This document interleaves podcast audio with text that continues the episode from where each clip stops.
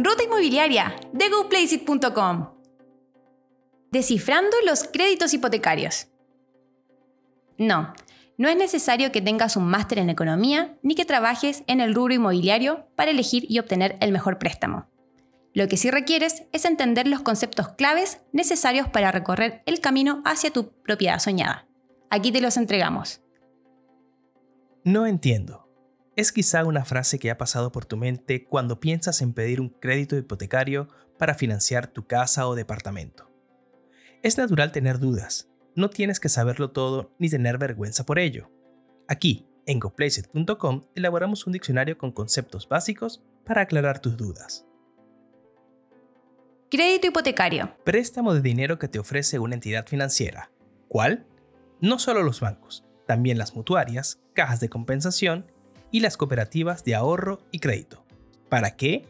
Para comprar, ampliar, remodelar o construir una vivienda o adquirir un terreno, oficina o local comercial. Porcentaje de financiamiento. Lo que te prestan.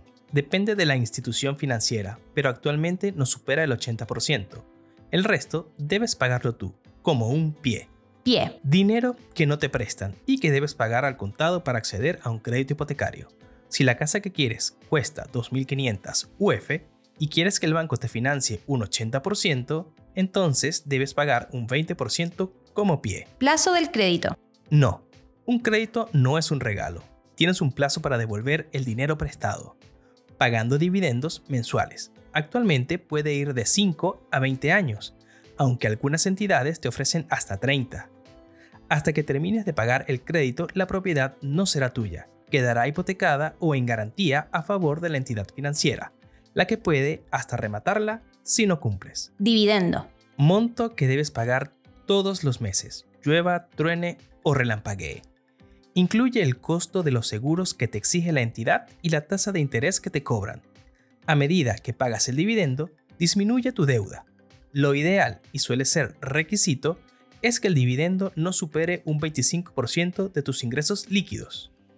Por ejemplo, si ganas 1.500.000 pesos al mes, tu dividendo mensual no debería ser mayor que 375.000 pesos. Seguros obligatorios. Es requisito contratarlos para obtener un crédito, ya sea a través de la entidad que te financia o de forma particular. Son dos seguros, de desgravamen y seguro de incendio. Seguro de desgravamen. Es un seguro obligatorio que cubre lo que te queda por pagar del crédito si falleces antes de tiempo. Para contratarlo, debes llenar una declaración personal de salud cuando pides el crédito en la institución financiera, la que será evaluada por la compañía de seguros. Si tienes más de 50 años, podría ser que la declaración personal de salud que te hagan llenar vaya acompañada de exámenes médicos para demostrar tu condición de salud. Declaración personal de salud, DPS. Documento en el que se te pregunta si has tenido, tienes o estás en tratamiento o diagnóstico por una serie de enfermedades preexistentes.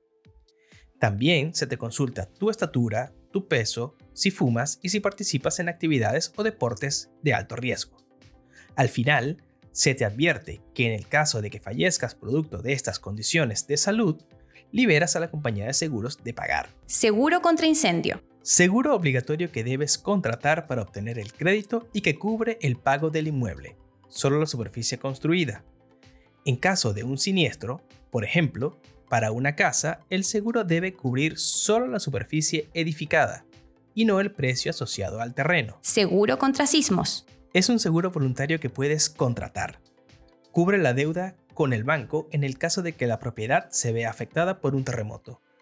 Muchas veces las entidades tratan de vincular este seguro con el seguro de incendios, pero uno puede optar voluntariamente si lo toma o no. Tasa de interés. Ojo, es un concepto clave a la hora de elegir el mejor crédito hipotecario es el costo adicional que le pagas a la institución solo por prestarte el dinero.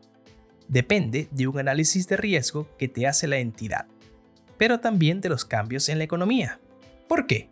Para fijar este monto, las instituciones se basan en la tasa establecida por el Banco Central, la cual aumenta cuando hay inflación. Como resultado, las entidades también suben sus tasas de interés y tu dividendo se incrementa. En simple, te saldrá más caro pedir un crédito en todas las instituciones financieras.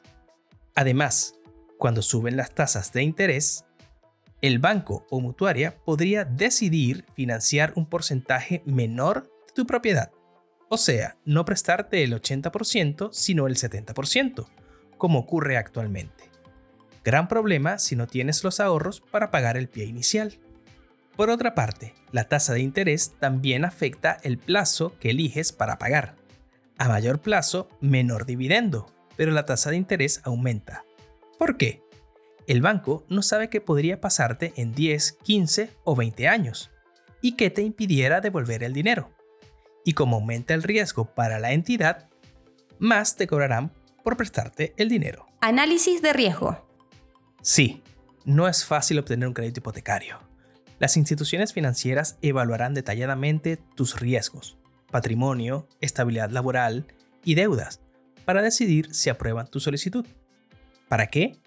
Para ver qué tan riesgoso es prestarte el dinero y si serás capaz de devolverlo en un plazo determinado. El candidato ideal, profesional, trabajando bajo contrato, con ahorros, ingresos fijos y estables y con menos deudas que patrimonio. Todas son cualidades en las que puedes trabajar si deseas pedir un crédito en el futuro. Ingreso fijo. Es el que recibes de forma constante y periódica por tu trabajo y que no cambia a lo largo del tiempo. Buenas noticias. Es bien visto por los bancos. Ingreso variable. Es el que no recibes de manera constante. Malas noticias. Si eres trabajador independiente o boleteas, recibirás un castigo descontarán un 20 o 30% de tus ingresos y en base a eso decidirán cuánto es el máximo que podrían prestarte. Ejemplo, si ganas 1.500.000, te prestarán un 30%, 450.000. Resultado, el sueldo con el que te presentas ante el banco es bastante menor. Inflación. Es el aumento gradual y sostenido del precio de las cosas que compras y los servicios que usas. Cuando hay inflación, el Banco Central aumenta su tasa de interés, la cual sirve de referencia para las instituciones financieras. ¿Y qué pasa? Estas prestan el dinero a una tasa mayor. Te cobran más por darte el dinero y el dividendo que podrías pagar mensualmente aumenta. Y tu sueldo no. Lo que hace que pienses dos veces antes de pedir un crédito. No solo hipotecarios, sino también de consumo. Pero ¿por qué haría esto el Banco Central? Para controlar la inflación. Si compras menos, hay menos dinero circulando por ahí y bajan los precios de las cosas que necesitas. Crédito a tasa fija. Se mantiene igual todos los meses durante todo el plazo del crédito. Por lo tanto, sabes cuánto tendrás que pagar de dividendo aunque cambie el panorama económico. Ideal si no quieres asumir riesgos. Crédito a tasa variable. Lo que te cobra el banco por prestarte el dinero cambia, por lo que el dividendo no siempre es igual. Empiezas pagando una cuota menor, pero esta varía según el mercado. Ideal si hoy no te alcanza para pagar un dividendo muy alto, pero crees que a futuro tu trabajo podría darte mayores ingresos? Crédito a tasa mixta. Obvio. Es una combinación de las dos anteriores. La tasa comienza siendo fija, generalmente por 5 años, y luego será variable ideal si al principio no quieres arriesgar tu estabilidad económica y piensas ahorrar dinero. Patrimonio. Activo menos pasivo. Activos. Todo lo que tienes, ya sea material, tu casa, terrenos, vehículos, objetos personales o intangibles, el dinero en tus cuentas, acciones, negocios, fondos de inversión. Pasivo. Lo que debes, ya sea como crédito, deuda o préstamos hipotecarios. Gastos operacionales. Obtener el crédito no es gratis. Deberás asumir varios gastos extra durante el proceso. No pueden variar muchísimo entre una institución y otra. La tasación de la propiedad, el estudio de títulos, redacción de la escritura, gastos de notaría, impuesto al mutuo e inscripción de la propiedad en el conservador de bienes y raíces. Monto bruto del crédito. Es el monto líquido final del crédito. Es una suma cuánto efectivamente te prestarán luego de evaluar cuán riesgoso eres y cuánto vale la propiedad después de tasarla, más los gastos operacionales, no incluyen los seguros. Costo total del crédito, CTC. Es el valor final y real que vas a terminar pagando por el crédito. Es la suma de todos los pagos de dividendos, el costo de los seguros obligatorios y la tasa de interés. Simulación. Operación que puede hacerse online en los simuladores de crédito hipotecario que entregan las distintas entidades financieras. Te permite tener una idea antes de solicitar un préstamo, del dividendo, costo real del crédito, los montos y plazos, para así saber si podrás pagar el crédito. Además, te da la oportunidad de comparar entre distintas instituciones. Carga anual equivalente. CAE. Ojo con esto durante la simulación. En vez de estar sumando dividendos, tasas y gastos operacionales, este porcentaje te dirá lo que necesitas saber. ¿Dónde me sale más barato solicitar el crédito? Corresponde a una equivalencia en términos de porcentaje de un interés ficticio sobre la propiedad, que incluye la tasa de interés del banco y todos sus seguros asociados. Así, a menor cae, el costo final de pedir el préstamo será menor. Tasación. El vendedor te indica el valor de la propiedad, pero el banco no tiene por qué confiar en su palabra. Es por eso que mandará a un tasador a revisar la propiedad con lupa, sus características físicas, su entorno y su plusvalía. A partir de esta inspección, le pondrá precio, el valor de tasación. Es ese el que determinará cuánto te presta efectivamente el banco. Plusvalía. Las ciudades cambian, los inmuebles se valorizan o no en el tiempo. La plusvalía se refiere a cuánto podría aumentar el valor de una propiedad a futuro. ¿De qué depende? De su ubicación, cercanías a servicios básicos, accesibilidad, demanda por vivir en el sector, seguridad, iluminación, desarrollo urbano del sector y mantenciones que le han hecho para mantenerla en buenas condiciones. Estudio de títulos. Y aquí entra el abogado. La institución financiera, antes de desembolsar el dinero, necesita saber si existen alguna razón que pueda invalidar la compra de tu propiedad. ¿En qué consiste?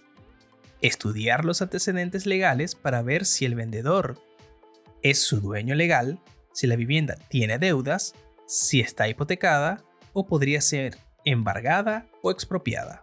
Escritura. Si no queda por escrito, no existe. Es por eso que el mismo abogado redacta un contrato legal de compra-venta, con las condiciones del crédito, monto, plazo, tasa de interés, entre otros. Todos los involucrados en la compra deben firmar en notaría, incluyendo codeudores y avales. Y atento, revisa bien antes de firmar, que no te estén cambiando las condiciones que te prometieron inicialmente. Codeudor solidario del crédito. Una persona que no es el titular del crédito, o sea tú, pero que comparte la deuda y obligaciones contigo a partes iguales. Pero ¿quién puede ser? Ya no es obligatorio que sea tu cónyuge o un familiar directo.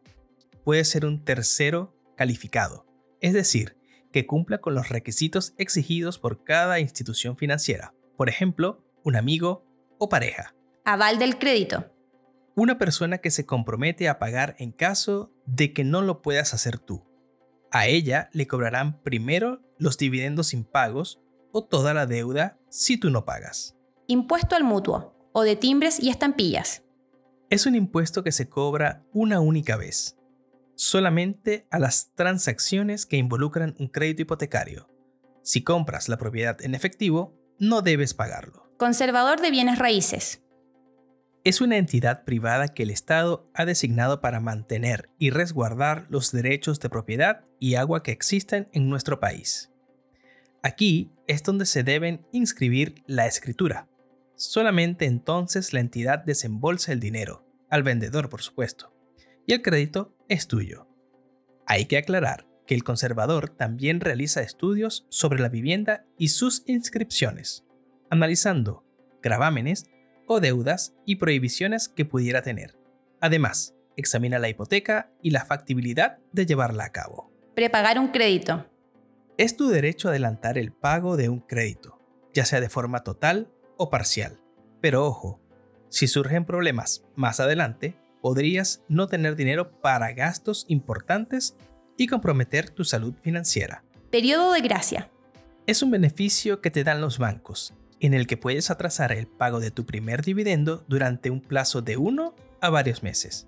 Suena bien, pero cuidado, te cobran intereses. Tasa preferencial. Los bancos la ofrecen como la tasa de interés más baja del mercado. Y no es para todos, solo para sus mejores clientes. Preaprobación del crédito. Antes de pedir formalmente el crédito, puedes evaluar qué tan probable es que una institución te preste el dinero. Se puede hacer online, en sus páginas web, y no necesitas incluir documentos, solamente ingresar datos personales y financieros. Es lo recomendable, si no sabes qué puedes financiar. Portabilidad financiera. Ley que entró en vigencia en el 2020 y que te permite cambiarte fácilmente, en menor tiempo y costo, a otra entidad que ofrezca créditos hipotecarios y donde encuentres mejores condiciones. Mutuaria.